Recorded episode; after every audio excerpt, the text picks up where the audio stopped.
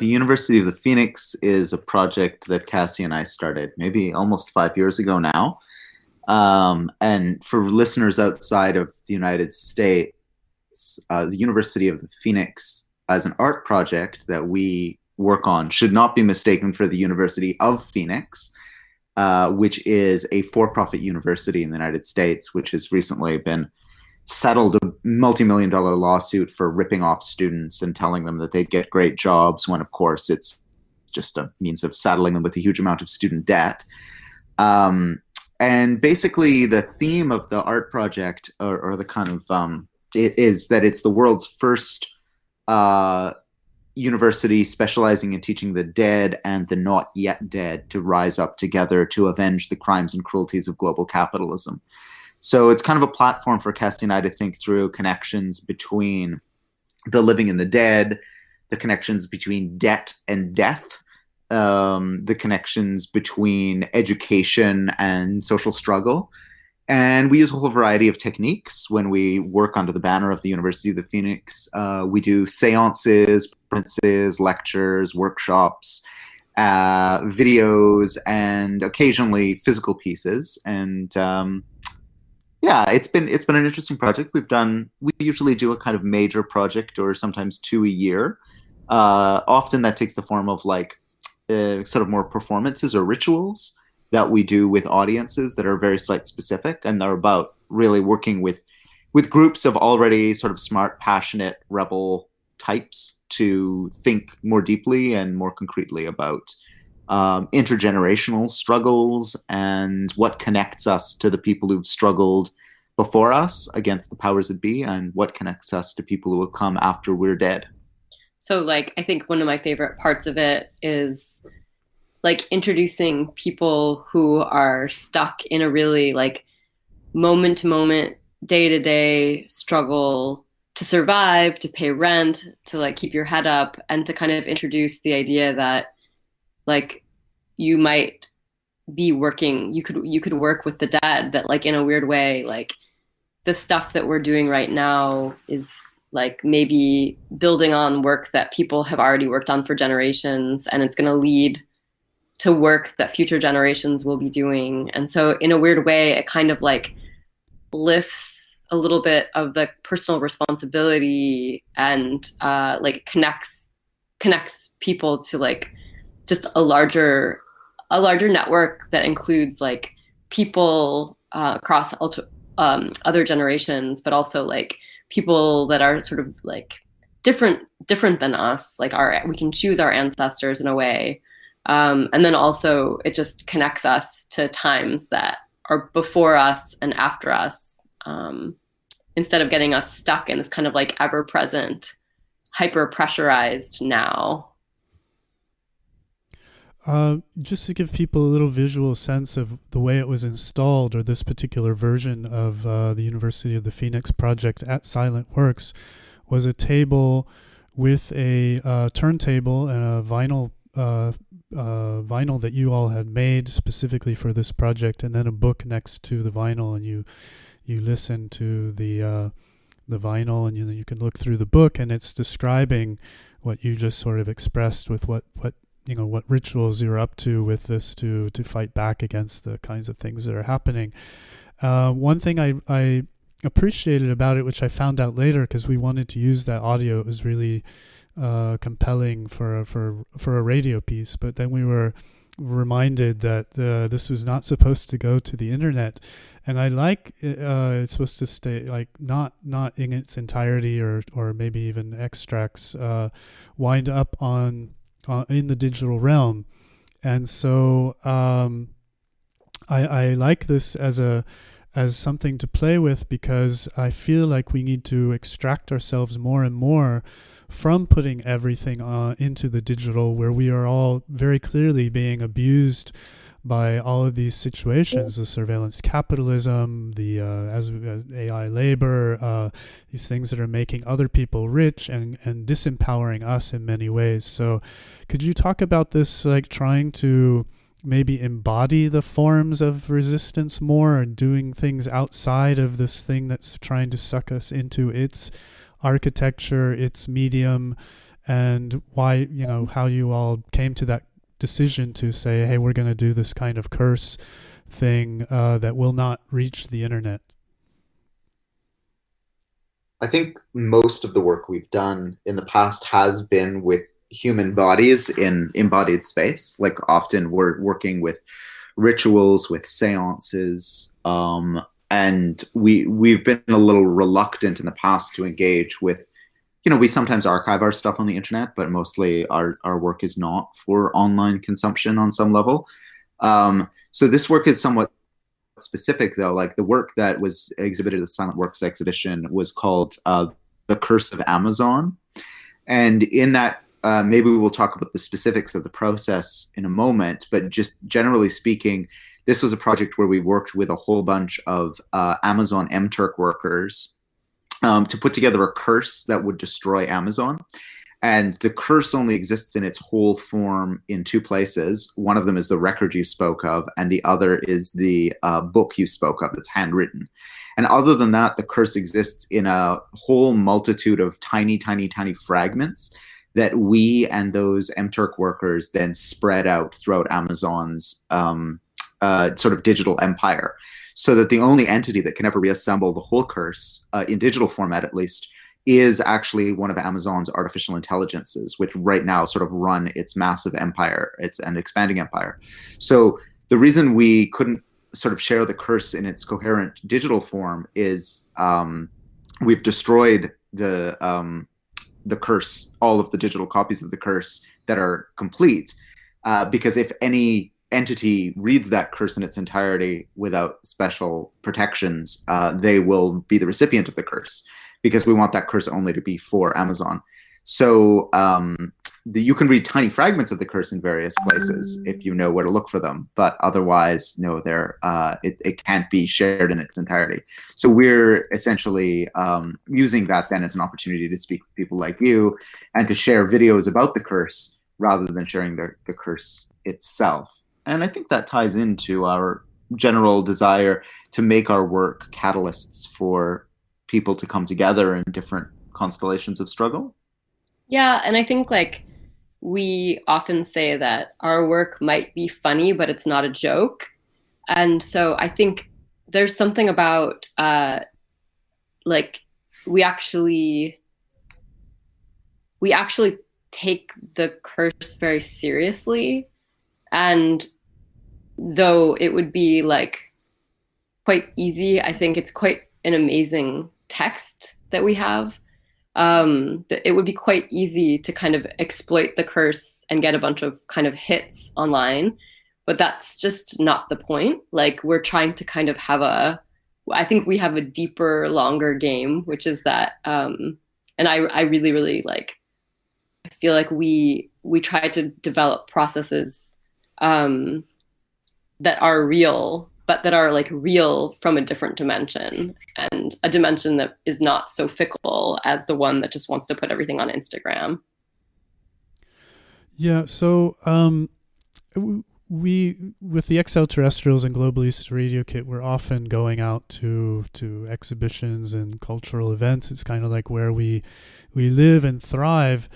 and yet sometimes for for me personally i think that this you know using uh, an exhibition format to try to fight these uh, massive uh, powers that have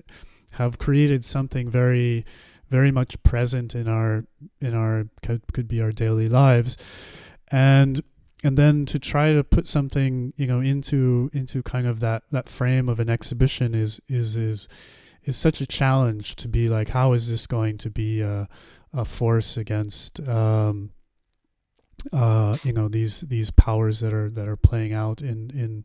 such you know global global uh, levels, and and so I, I see like the as you describe it in in a in a book Max the radical imaginary. So just even putting that idea that a you know some kind of psycho magic or a, a curse could could be something to begin to pull pull those legs out from under this, this beastly thing that has its has its effects on us. But um, is that is it going to be enough through through these kinds of artistic endeavors? How do we get this to to you know become a something like if I compare it to the the fight against the Google campus, for example, or the Google bus thing in San Francisco, where people were manifesting as a as a movement in the streets to to react and respond, or or organizing labor to fight back within the the belly of the beast. Um, but how can we combine? I, I know you all are working on trying to combine these artistic things, these research things, and put it into action. Um, is there some way we can magnify this curse then? What what can we do to to get it to mobilize people in uh, uh, more radical ways? I guess I mean I think both of us are very skeptical towards any claims that art would have to be revolutionary or sufficient to the needs of our moment. I mean, we pretty much need a very vociferous and well organized revolution to abolish the sources of pain and suffering in the digital and physical world and reappropriate and redistribute resources immediately. Um, and in that task, I'm not sure that art, as it's been currently construed or constructed, has a huge role to play. I think art and art exhibitions can be wonderful places to remember what it means to enjoy human possibility and the human imagination and keep those spaces alive in a world that mostly want to kind of enclose them or put them to work. Um, and I think that's in some way what we're trying to do. I guess on another level, though, is as we started by mentioning, like Cassie and I really, I think, were drawn to work with the University of the Phoenix and the thematic of working with the dead and with seances, um, maybe for a couple of reasons. One of them is that um, you know it, it gives us great solace and great inspiration to interrogate the ways that we might be continuing the work of people who've come before us and that maybe the work will not be finished within our uh, limited physical lifetimes on this planet and that there's uh, there's a debt that connects all generations to paraphrase walter benjamin um, that that gives I think a lot of courage um, to our struggles because it re- makes us realize that as urgent as things are in the present moment, and they are very urgent, we, you know, we need to recognize that the struggles have been going on for a long time before and a long time after. And the second thing I think that it helps us remember um, is that like we just don't understand a lot. We don't understand a lot about the world. Right? We think we do, but we don't. You know, the power of the dead, the power of ghosts, the power of belief in ghosts, the power of the story about ghostly things that aren't physically present, but yet we can all admit are present among us, is really like the human story, the story of the power of the imagination to shape society and shape each of us. And so somehow engaging with these kind of what get called supernatural forces, um, I think gives us a slightly more revolutionary consciousness because it it reveals that in fact there's lots there's lots more to know, lots more to see, and lots more ways I think fundamentally that we're connected with one another that we wouldn't otherwise imagine, and that I think can enrich a kind of revolutionary practice and and revolutionary thinking. I mean, for me, like I feel so lucky to be given the chance to do exhibitions because it's like a pressurized time to think something through. Um, and I think, particularly in this project, it feels kind of great because in the process of developing this project, one thing we did was form a group of people called the Amazon Observatory, who are all activists and artists and researchers who live to destroy Amazon. And we are forming a kind of, uh, we want to form a larger coalition and set of practices around how to publicly observe them. Um, and so I think the thing about art is about, about like art exhibitions that I've grown to care for because there's so much of it that's not really poten- potentially like very like useful to me um, or useful to like larger struggles is that like sometimes it's a way to kind of see or be a part of a larger kind of upswell. So I think there's a ton of different projects right now that are all about dismantling Amazon. And I'm just so happy that we get to kind of like be a part of that engine. And I think without the chance to like exhibit in some way, whether it's here with you on the radio or whether it's in an actual exhibition space like it's just becoming really quite clear that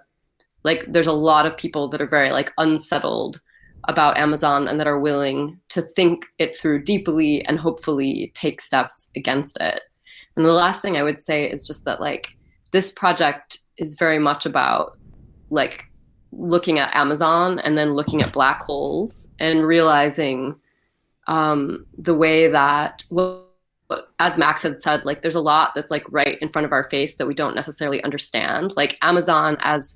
the a form of business that we like kind of have never seen before, but that is also kind of like it's growing at such a pace that it's really hard to keep track of or be able to kind of like like see completely from any one vantage point. Just the way that like we're learning that black holes are maybe much bigger than we thought and maybe potentially at the center of every universe and maybe potentially quite different than everything that's been theorized about them until now. And so there's something like really important about like having these opportunities in a kind of pressurized and focused way to get to sort of take apart some of these uh, some of the assumptions we have about like how things work and um like then thus like how we work and what's possible. So i guess you know at least for the moment i would say that like this opportunity has been i think really really useful for us um and though it might not be like like our work with Amazon doesn't like our sort of long like like long-term commitment to destroying Amazon might not get to be exhibited, but it's really nice to have a sort of place along the road to mark and pub like make make public our commitment to that. Great. I, I didn't mean to be so disparaging about that as an exhibition. Like I I it helped me just in the, in the last month to be an, in a space with where all these other people had you know put down their uh, installed their work and brought things to the table to think about. It helped it helped my my sanity because i um, uh, all these things are making me really furious every day and it's like just to see people trying to find new ways to to attack it or to to analyze it and to think you know what what the hell can we do? Um, it it was it was a uh,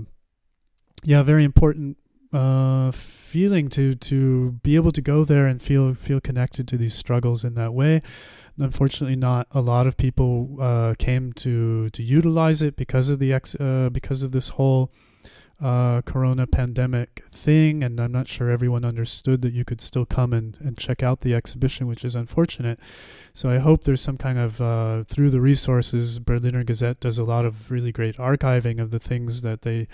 they bring together for these conferences, uh, that people can go there and, and utilize that uh, to trigger their imagination and, as you say, you know, get get uh, involved in things on many levels to to to work with these issues. Um, I, Adam B has has uh, come to the table here, and maybe he has a. Did you have a question you wanted to to throw at us, Adam? Yeah, maybe not so much of a question, more of perhaps a confirmation, but. Um, as part of that, uh, a question, and that um, it's interesting about some of your comments about Amazon. I would argue that maybe, in a lot of ways, this is Amazon itself represents the first truly non-local uh, capitalist structure um, that you know, and locality and space is a fundamental property of human beings we live in a space and we live in a certain time pulse, whether that's a heartbeat or whatever. It's slower than um, high finance transactions, but it's faster than the rise in the sun uh, and the setting of the sun. So, you know, human beings and human culture rely on a certain space time. That's what I'm basically saying. And Amazon represents the opposite of that, not representing a space and very little a human sense of time. So I agree with your. Um, your your conclusion that Amazon must be destroyed in the sense that it does not represent human uh, advantage or aspirations in any way. Did you all want to respond to that? Sure. I mean, I'll let Cassie respond. I think the, the discussion of space time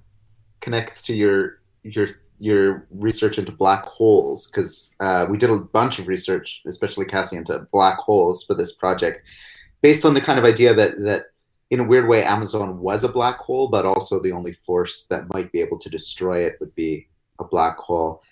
I guess for my part, I would just uh, preface that in, on on my side by saying that I think in a weird way. Um, two quick things. One of them is that I, I feel like, yeah, Amazon does represent a kind of new horizon of digital capitalism that is moving at a kind of speed and with a kind of power that is truly terrifying. But I see it as the continuation of a logic of kind of um, deterritorialized power that was begun with the first corporations that emerged out of the kind of nexus of capitalism and colonialism uh, in the 1600s and 1700s, where you could build this kind of artificial life form that could normalize and execute incredible and profound violence. But the other thing I want to say is I think that the the thing that uh, that we realized studying Amazon is that among the tech firms, maybe with the exception of Google, of the, of the big big tech firms, Amazon is actually animated, at least within its own corporate offices, by a very strange, perverted kind of humanism.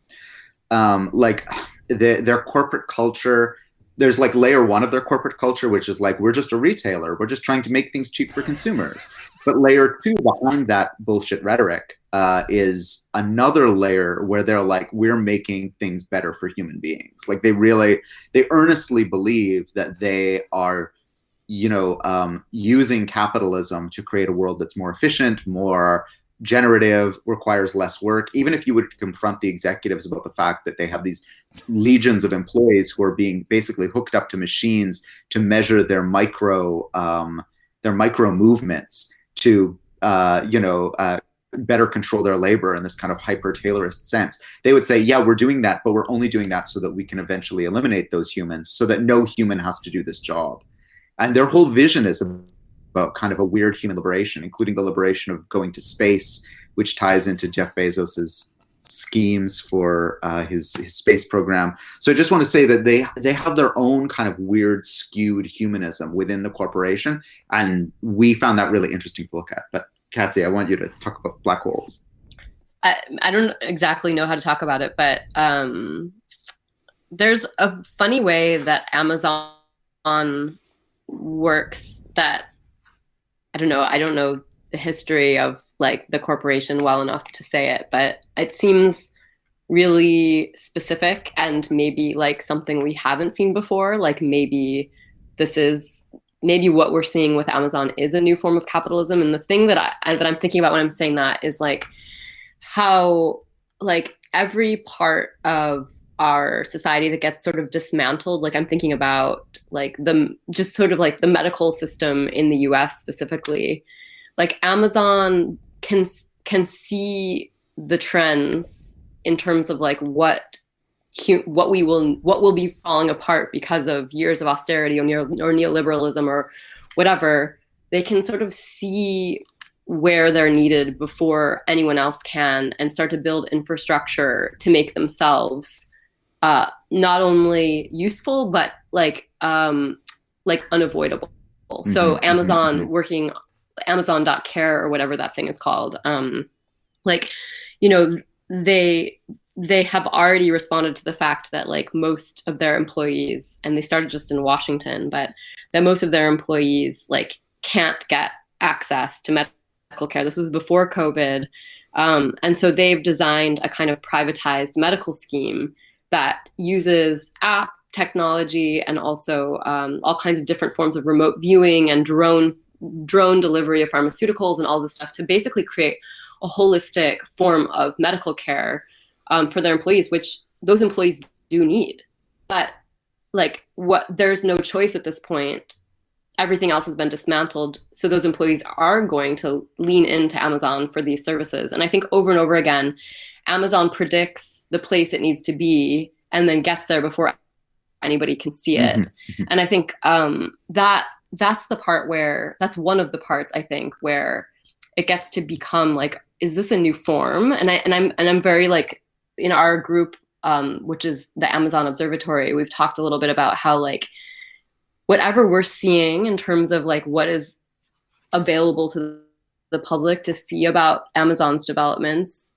if it's available for us to see, it's already been years in development. So they're very far ahead. And I guess there's just a sense that like um like I don't know, a black hole is like it's you can't see it. The only way that you can perceive like that scientists can see black holes in space is where you can see um, that stars are being manipulated around it. Like you can see a special movement of stars, which means that there's a black hole, or you can see an absence of light, which means there's a black hole. I guess I just feel that like there's there's some sort of really weird thing that happens with Amazon where like like it's it's kind of growing and growing to become everywhere, um, and we don't even recognize that we're like using it, that we're working for it by using it. Um, and it's so because it's so big it's kind of imperceivable